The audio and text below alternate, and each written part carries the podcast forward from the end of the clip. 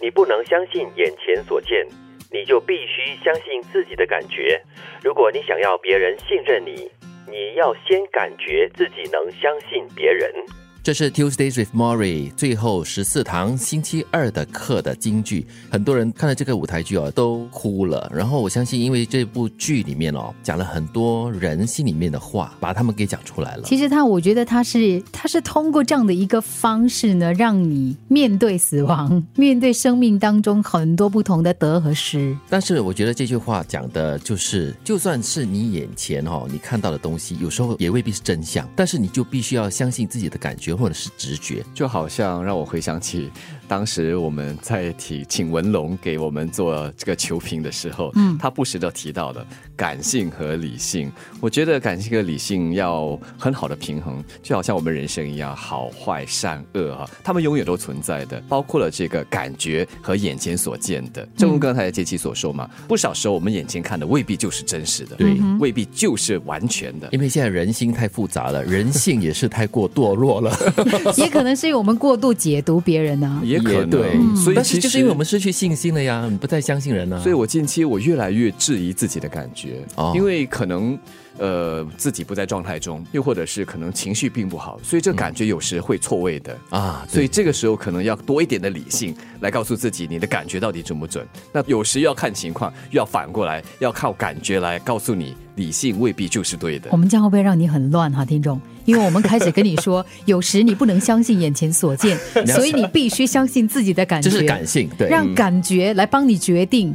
你看到的东西是什么。但是这是太太过感性的话，可能也会就是让你判断错误啊。我的意思是，不要完全靠其中一点，嗯，就两者之间要有很好的平衡。有时感觉多一点，有时理性多一点。你说的很对，不过人的情绪就是会被周遭的一些事物或者是正在发生的事情。所影响的嘛，所以也会影响到你的感性或者是理性的判断力啊。所以就说 emo 咯。可是哈，如果你再看一看他的第二句啊，如果你想要别人信任你，你要先感觉自己可以相信别人。为什么多了这个字？感觉我不了解，不就直接就说，因为你没有办法确定吗？自己能够信任别人呢？对，就是他，我觉得他意思是一样的，不要玩那个文字啦。所以就是你要就要先相信别人，对，那么别人才会相信。就是，就是你觉得说你要觉得别人可以相信你之前呢，你必须要先觉得你相信那个人。对。所以我们还只是停留在觉得的而已，对吗？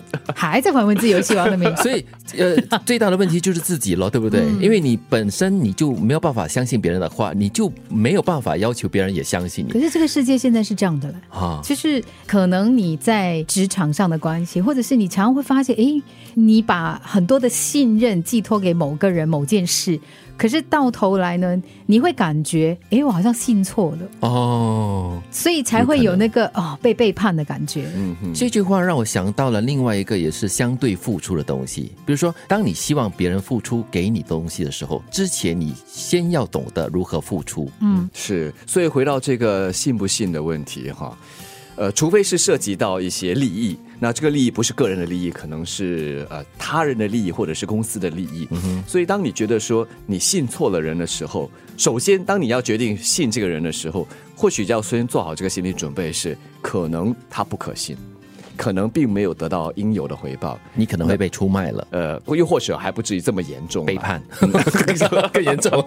反正回过头来看到，当呃他并没有给予你你期待的信任的时候，就就这样子喽。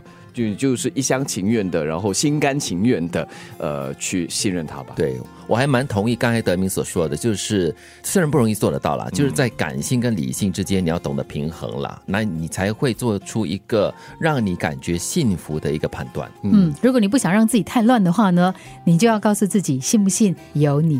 有时你不能相信眼前所见，你就必须相信自己的感觉。如果你想要别人信任你。你要先感觉自己能相信别人。